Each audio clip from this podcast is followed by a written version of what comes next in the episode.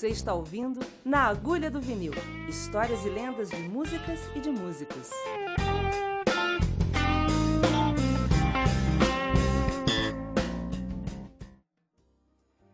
Na Agulha do Vinil. Bom dia. Saudações ensolaradas de uma manhã com neve na Escócia. Tá ouvindo esse som? É, não é música brasileira. Chama-se May Secretly Begin, do disco Still Life. Provavelmente meu favorito do Pat Metheny. Mas eu já falei sobre ele num outro podcast. Tirolô tá dando bom dia e pedindo comida. Mas tá tudo certo. Primeiro podcast. A historinha de hoje é breve. Nós temos uma entrevista com o Pat Metheny. Após a... o meu primeiro encontro com ele e o trabalho com a produção do primeiro show dele em 1985 no Palace, para o Free Jazz, o primeiro Free Jazz, eu tive a oportunidade de arranjar uma, uma entrevista longa com material para uma aula. E o Pat sempre foi uma pessoa muito graciosa, muito interessante. Vocês vão ouvir essa entrevista agora. O aspecto mais divertido é que ao término dela, nós saímos do Palace, eu, ele, e ele encontrou um fã. Guitarrista muito bom brasileiro. Não vou citar nomes. Mas ele conversando com o Pat em inglês, penando um pouquinho para se expressar. E o Pat muito paciente conversando com ele, entendendo tudo, tal, sem menor problema. E o rapaz muito feliz pedindo para ele autografar os discos. Pet de bermuda, né? típico. Carioca do Missouri. E aí chega o Armando Marcel, que estava tocando na banda. Chegou, o Pet olhou para trás e falou assim: Marcel, vamos na padaria. E Marcel, tô nessa, Pet, vamos aí. Vai com a gente, André? Eu falei, vou. O menino olhou para o pé e falou assim: Mas você fala português? Eu assim, Eu estou aprendendo, né? Estou aprendendo. Já está dando para me virar, já dá para saber onde é a padaria, para pedir um, um café com leite, pão na manteiga. Já dá para falar um pouco de português, né? E então eu vinha saber que ele estava tinha tido uma casa no Rio de Janeiro, ou estava com uma casa no Rio de Janeiro, ou teve uma casa no Rio de Janeiro, porque na entrevista nós vamos falar sobre o Secret Stories que é um disco espetacular. Né? Eu fico às vezes entre o Still Life Talking e o Secret Stories, porque talvez a brasilidade do Pet seja mais intrínseca nesses discos. Num, o Pedro Aznar faz um trabalho maravilhoso de voz, influência típica do Pet Metini. É um outro caso que eu não contei dele também, que ele me contou em off, que o Milton ficou muito amigo dele, como o Toninho. O Toninho eu sabia. Mas o Milton um dia ligou para ele e falou assim: Pet, nós vamos fazer uma reunião do som imaginário. Nós vamos tocar no Amnesty International no Brasil. E o Pet falou: Nossa, todos? Ele falou assim: Todos menos o Fredera. Ele na mesma hora não teve a menor dúvida assim. Eu sei, eu sei as músicas, eu faço a parte do Fredera, eu posso tocar. Não, mas a gente não tem grana para. Não estou perguntando de grana. Posso tocar? Eu estou indo, já estou embarcando. Quando é que eu ensaio? E lá vem o Pat Metini para tocar no Amnesty International. Eu fui nesse show também, né? Foi muito legal. É, é, assim, a paixão dele, a relação dele com o Brasil é muito forte. E a relação dele com o público brasileiro é muito bonita. Porque, assim, você vê uma moçada assistindo esse show. Você vê gente muito bonita na plateia não são só os instrumentistas, não são só os, os fãs da guitarra ou do piano do Lyle Mays, sabe? É, é um troço muito impactante a relação dele com o público jovem. Se existe uma sobrevida na música instrumental nesse planeta, a gente deve muito a ele. Então espero que vocês curtam, principalmente as dicas que ele vai dar de guitarra no final, tá bom? Grande abraço, boa audição. Câmbio desligo. Um abraço. See, I'm new on this. Yeah. after we met the last time, because I, I worked uh, stage manager for you guys the first time were here at the Palace. From then on, I recorded three albums, and uh, they started staying with the guitar player because they would like to some of the introduce. I said, yeah, it's going to be That's fun. great. I have a message for you. I did uh, I did an interview with Mike Stern yesterday on the phone. Oh, really? Yeah, and he said that Glennie's got she's got that uh, Gibson something, that what she received award or something. Oh, yeah? She's got your award house, so you better call him when you're back in. New York. she took it home with her, you know. Wow, okay. okay. It was fun. We had a lot of fun talking on the phone. I, I met Michael a couple of times too. So, so Fed, we recently did an interview with Carlos Santana that you played with. And everybody in the world saw that, and uh, and he said that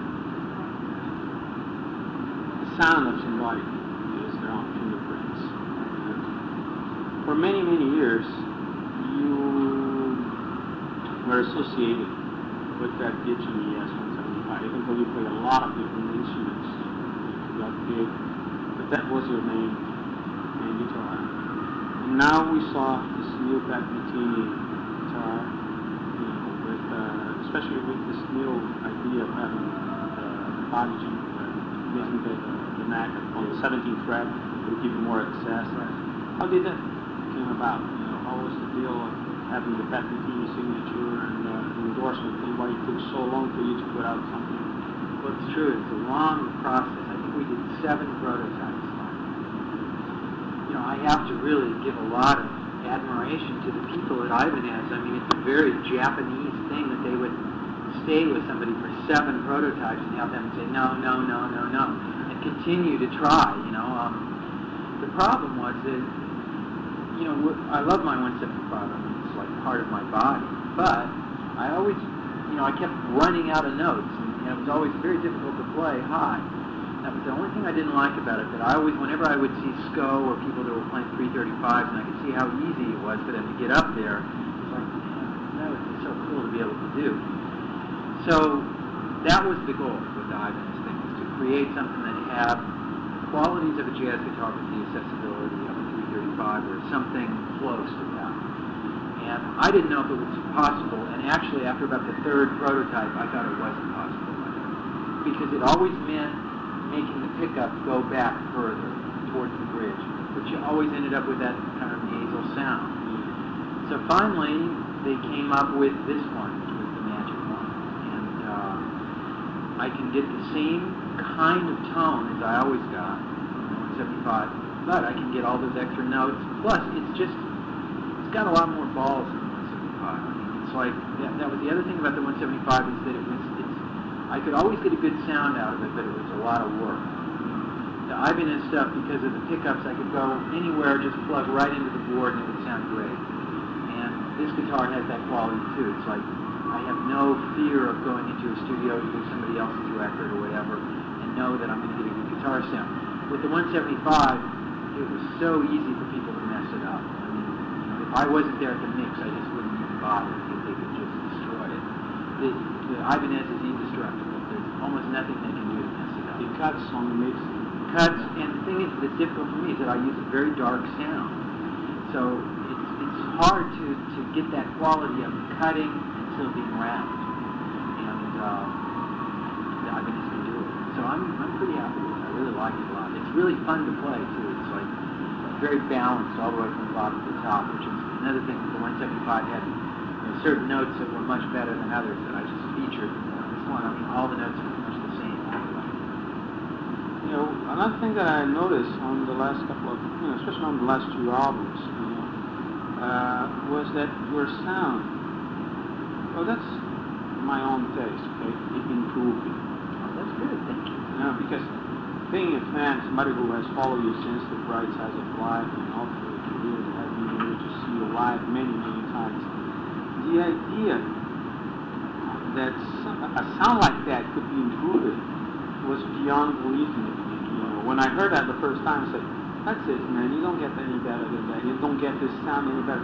Well, not only you got better sound, you know, uh, I could hear more of the guitar, less of the fact that I would be more, you know, that's what I like. Honestly, when I hear the early records, I mean, the other day I heard something from American Garage and something from 81. You know, at that time, it, it's kind of, you know, sometimes it's a little bit like uh, I see with the Jaco thing, because now it's like Jaco's sound is just, it's so part of the vocabulary Yeah, yeah. that nobody even really remembers what it was like before that. Yeah. And I mean, it's a little bit the same way with me with the chorus digital delay thing. 'Cause, I mean, there was about six years there that nobody else did that except me.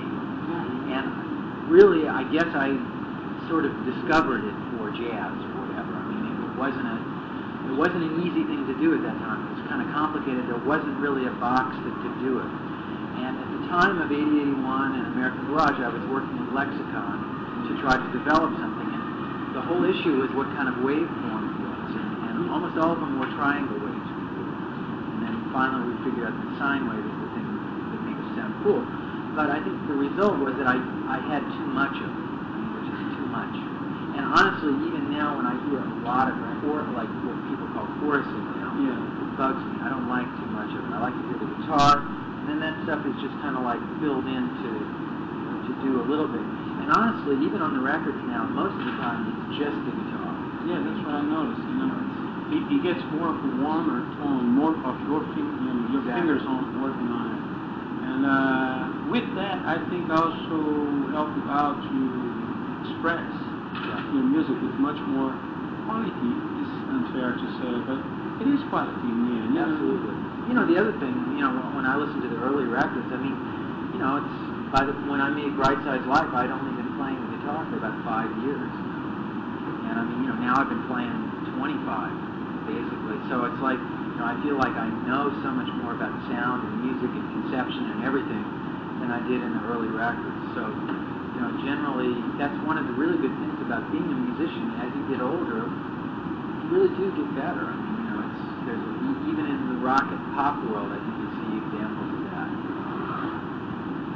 Uh, another thing that uh, comes to mind, you know, is this strong relationship that you have with Brazilian music or with Brazil in general. You know, it seems that you're very at home here first. Second is that this relationship, even though people would say that it started in 1981 or 80 something, it kind of sounds that is more than that. You probably either like the vibe of the music that we heard, even without digging deep into our music. But it was that from the beginning. Well, yeah, I mean, you know, you have to kind of remember too that for somebody like me growing up in America, when I grew up around 1962, there was this incredible invasion of Brazilian music that was very, it was very strong, and even as a little kid, I loved it. Totally got me. I mean, actually, there was a singer who weirdly isn't very famous here in Brazil, but was very famous in America, Astrud Gilberto oh, and she was like a pop star. And she was she was the girl from Ipanema for for most Americans. Yeah. And I mean, you know, when I first saw her on television, not only did I love the music, but I mean, she was I, I fell in love with her. Yeah. I mean, it was like the whole package totally got me. Right. So when I first got a guitar. Um, you know, the first thing I learned was, you know, the theme from Peter Gunn, da-da-da-da-da-da, And Batman? and Batman, and Batman, and, the, and about the third thing was Girl from Ipanema because I couldn't bar the F chord. Okay. I could only make it an F major seven, Uh-huh. and then your little finger falls on the G, so you could sort of go da da da da da da da da da. So that was like this third thing I learned with Girl from Ipanema, and all those Brazilian songs for me, I grew up with those the same way I grew up with pop music and jazz and everything else. So when I finally came here in 1980, that was the first time I made a trip to Brazil, I already felt very comfortable with the music because I played so many of those Jobim tunes and some other tunes too. But then what I didn't expect is as soon as I got off the plane, you used the phrase at home. That's exactly how I felt. I felt completely comfortable here with the people. And also it was interesting for me because I knew that music, you know, probably very well relative to the way most people do because I liked it so much. But I was surprised to hear that most of the guitar players here really didn't improvise. Most, I mean, almost everybody could kind of play the chords and could play the songs. So when they could play those chords and then I could fill over the top, everybody thought, oh, that's great, you know. Yeah. And um, so that was part of it. And then the other thing that I always feel obligated to mention is that the, there's been about a 40-year conversation that's been going on between, you know, Brazilian pop music and American jazz. And I think it's very difficult to separate one from the other. And I mean, you know, I'm kind of the latest installment in what's been an ongoing thing. I mean, you know, honestly now I hear a lot of guitar players here in Brazil that sound like me. Oh, they do. So there's sort of like that too, and but they're Brazilian, you know. And then Yeah. our band, you know, sometimes we kind of get into a zone that's a little bit Brazilian, but I mean, this has been going on for 40 years from Stan Getz on. I mean, you know, and even before. And also the musicians that I love the most in Brazil, which I would say the three are Tom Jobim, Milton Nascimento, and Ivan Lins, Mhm. are profoundly influenced by American jazz harmonically. And, you know, I love chords. I mean, I'm crazy about chords. And it finally gets to the point for me where there's a club that goes beyond nationality of musicians that just like chords, that write music that has chords in it. And that includes a lot of Brazilian music, but it also includes Bartok, it also includes Eric Satie, Or Ravel. it, Ravel, it includes Herbie Hancock, Okay. it includes Akiko Yano in Japan. I mean, all around the world there's a sort of other kind of nationality of musicians that are involved in harmony in a more contemporary way. And Brazil is obviously an important component in that, but in a way I see more of a connection between Tom and Ivan and Milton and Herbie and me and so-and-so than I see between Ivan and Jill. You know, it's like it's like a, another sphere of Their conversation would be would move towards the rhythmic rhythm, thing. exactly. And I mean, honestly, the rhythmic the rhythmic aspect of Brazilian music for me is sort of minor. I mean, I, I've had a I've had Brazilian guys in my band that obviously enhance that flavor, but my own particular phrasing is 100% American jazz. I mean, I'm completely involved in like going over the bar lines and playing with the drums in a very aggressive jazz kind of way, which has nothing to do with Brazil. So And the, the greatest thing that you develop, you know, as your own thing, is that the Penny, Pekatini guitar sound is right now what I would call a voice. Not too many instrumentalists these days could be called a voice. You know, like we had in the past, Miles was a voice. Coltrane was a voice, and Lester Young was a voice. Uh, Herbie and Bill Evans voices. Uh, you know, you hear them and you hear, that's him, you know besides all the lexicons from the beginning or the fact that it was a ES 175. We never talked about what kind of piano Bill Evans was playing, you know. And right now, I got to the point that I don't care anymore about what, you know, I'm a guitar freak. You know, I, I don't care anymore about what kind of guitars we're playing because your voice is so mature, is so there, you know, it's such a, a nice element in the music worldwide, you know, that uh, I compare that to Milton's voice, you know. Well, that's a real compliment because to me that's the goal is to try Yeah. to you know define who you are as a musician through sound. And I had an interesting experience a couple years ago because I used to be I don't want to say paranoid but slightly uptight, let's say, that I had to have my own guitar, my own amps. You know, it's like my sound was that, you know. And I even believed one time I had an experience we were doing a tour in Poland in 1985 where their at that time their instrument technology was like you know 20 years behind. I mean, they had Russian-made guitars, Russian-made amps. And, I mean, it was horrible by any standards, you know, let alone by you know Japanese or American quality instruments. It was horrible. And there was a jam session, and they invited us to play, and we were kind of in the audience, so we had to play. And I had to play this guy's Russian guitar and this Russian amp that was just like I couldn't even figure out what was the volume and what was the treble, and they were all written in Russian. So I was like, wow, what is this? So, you know, we played this thing. Somebody taped it, and they gave me the tape after the thing, and I and I came back to the hotel. And when I listened to it, I realized it sounded exactly like what I sounded like, and it was like this light bulb went over my head. I realized, of course, it has something to do with that, but that's like the least part of it. It's mostly the touch and the conception of the music that makes it sound like it. And from then on, now whenever I'm someplace and somebody hands me a guitar, I say yeah, you know, and I I enjoy actually trying to see if I can make my sound in my head come out somehow, and usually I can. I mean, you know, if it's a Fender guitar, I'm in trouble usually, it's only because of the spacing of the strings is so uh-huh. different. But I mean, then I just turn the tone all the way off. You know, Yeah, put on the yeah, Mac put it on the Even then, no, it's usually a disaster. But if it's something that's neutral or give, leaning towards Gibson, I can usually come up with something. You know what I think is funny is that this whole technology thing that we get into so deeply, you know, because it's advertised, you know, is, you know, it probably is offered to you for free a lot, you know, and they want you to use that because they know that if you use somebody else will buy it. It's just a comfort thing, you know. Absolutely. There because you will feel comfortable playing with that sound around you. And I really you do believe that you can get used to almost anything. Oh yeah. I gave up on, the, on reverb just because of that. You know, one time it broke it I didn't notice, and I played three gigs without it. And I said, "What's happening?" to this?" And I was I was at home, and you know, great. and nobody in the audience was noticing. You know, the guy was my sound man was there and he was noticing. I well, well, from now on I can play anything without a reverb. I don't care about it anymore. I mean, you know, those two things do tend to be addictive, particularly reverb can be very addictive. Oh, yeah. I have to say this is like more a personal thing. I have to thank you for one song here. That is what is that? Always and Forever. Uh, I was reading the musician interview where you said they were very sorry about this kid. You know, there was name it Mitini because somebody was screwing through your mirror.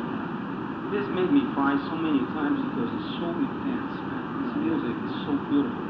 And has no sexual connotation or anything, but it was written to your, to your parents. Yeah. Well, I, I lost my father many years ago, and I have this, you know, you know, in Brazil, spiritualism is such a strong sort of thing. And um, I have this feeling that every time that I play that song, the that sense of missing someone stops, and it's just like this walking into the house and giving me big embrace. That's the kind of vibe that that song brings, you know. Actually, this album, man, is like uh, I can stop listening to this. You know, sometimes I don't play it because I told my mother about that, how I felt about that song. She started feeling with that too. You know, it's like uh when I play that or put the album on, it turns the whole family into this vibe. You know, it's like a, a good vibe, it's a good mood. You know, and she's somebody that is not interested in jazz or anything. You know, so I would like to know. This is like a very personal album. Probably, yeah. This is like a. Can you tell tell us something about it, and how it came about? You know, what what was the need behind it? You know. Well, that was a that's like a sort of consummation of 15 years of everything. You know, I mean, that's really like a very personal album. That actually, at the time I was making it, I thought it was about one thing, but as time has gone by, I realized it's about something much bigger, which is just sort of the whole way things go from the beginning to the end. You know, and and uh, it can be you know a single romance, or it can be a a whole life. I think is I wanted something that started in one place, went through some stuff, and then ended someplace else. That was the idea of this record. And um, you know, it's probably my favorite record. There's certainly more of me in this record than most of it. It's just like I haven't heard too many albums by anybody that is so much of the artist on it. This was a heavy album. There was a lot of shit that was going on. I remember when I bought it, you know, it was like one of those things that you buy three or four albums on the same day, and you, yeah, this. This is this will be better once we get it going. So, deal with. Uh,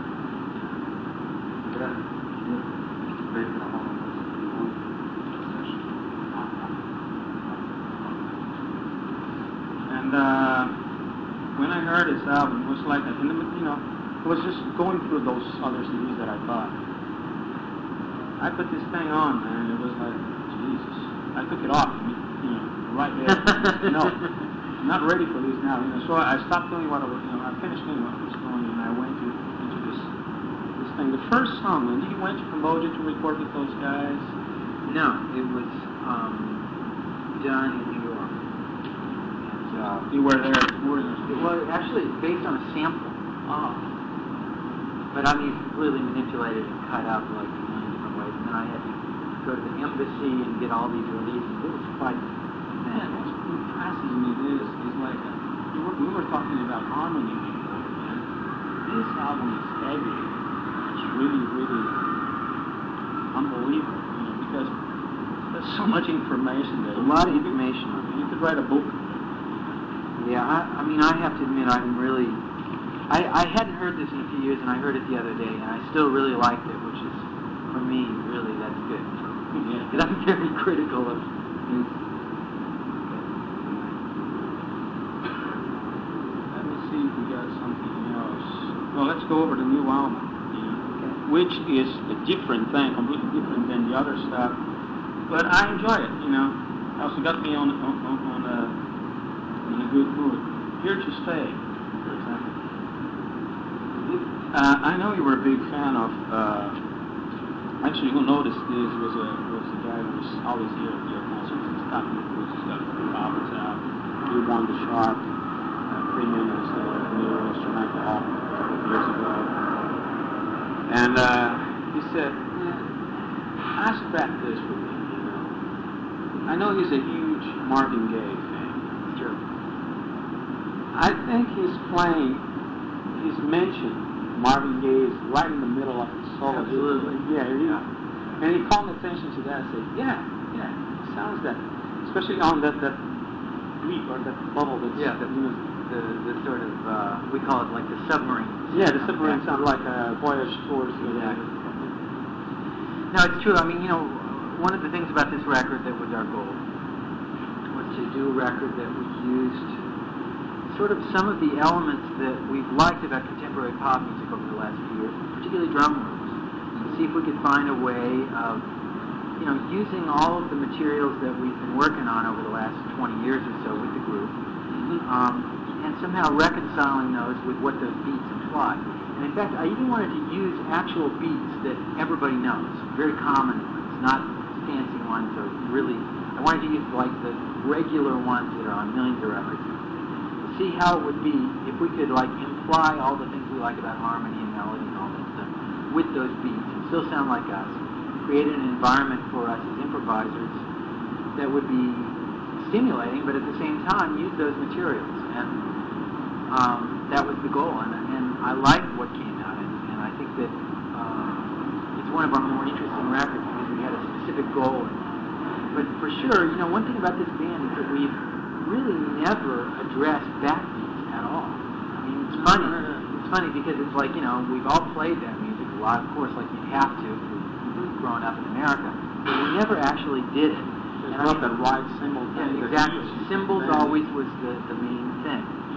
So the Marvin Gaye sort of Motown connection was just the natural one because that's probably the music that we all love the most from the pop world.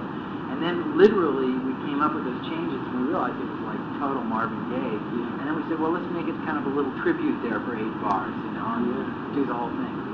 Also, the, you were about to, to name one one of the songs on the album uh, as a homage to uh, producer from Motown. What was his name? That's true, yeah. Actually, um, Thom Bell. Thom Bell, yeah. And uh, it wasn't exactly Motown, it's more the TSOP Yeah, yeah, sound of. Philadelphia. Yeah. Yeah, he's another one, big favorite of all of ours. And the tune Something to Remind You is really a tribute to him. Let's see if there's anything anything you want to ask. Remember?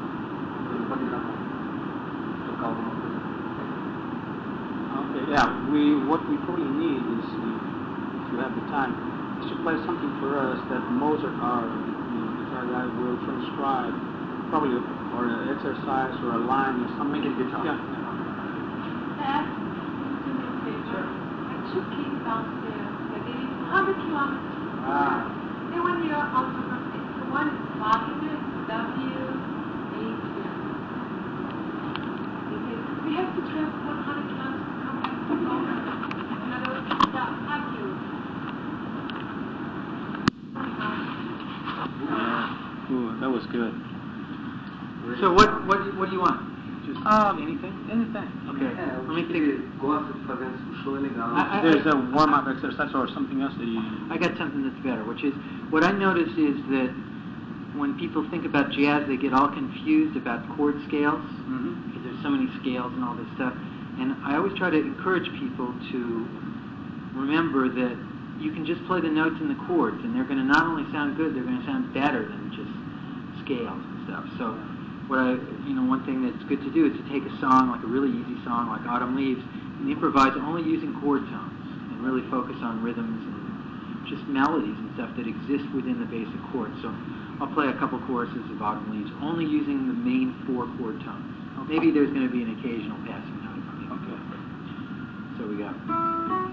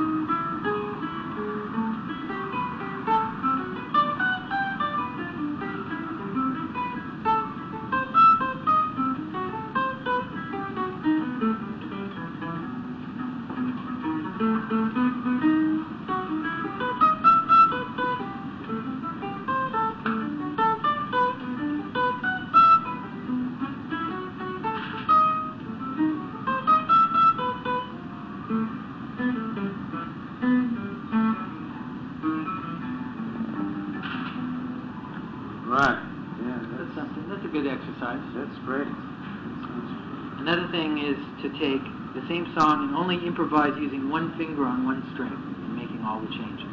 All Like right. Autumn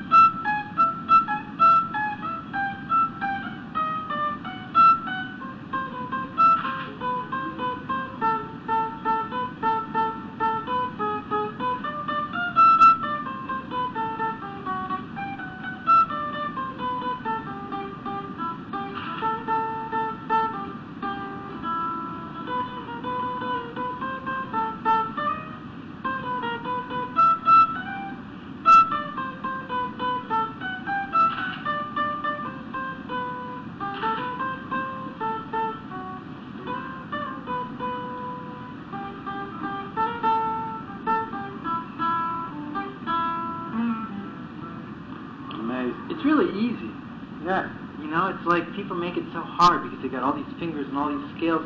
It's so simple to play. What should I call this exercise? Like finger- doing Django? Yeah, actually, the idea for that exercise uh, uh, really comes from Mick Goodrick, who was a great guitar Yeah, yeah, I player. know. He is a great guitar player who sort of illustrated that. That's great. I got, I got, we got playing. Just one last question that you was reminding me is that you did a lot of different partnerships, you know, recordings with different people, like you did the David Bowie thing, and uh, you did, uh, can you take some of course, stuff? yeah. yeah. And um, you did the David Bowie thing many years ago, and you did an amazing album with uh, Joshua Redman, Wish, and you always mention that one of your favorite musicians and friends is Charlie Haden. We just did it last week. All right. I finally did it, and it's really nice. What It's is it, duet album? Only duet. I play only acoustic guitar. It's almost all ballads. It's really nice. Very like deep kind of record. But, uh, yeah, he's like my best friend, and we've been talking about doing this for ten years. Finally, He's been with you since 8081, the, the, the couple. and I knew him before that. During the time he was playing with Keith Jarrett, and I was playing with Gary Burton.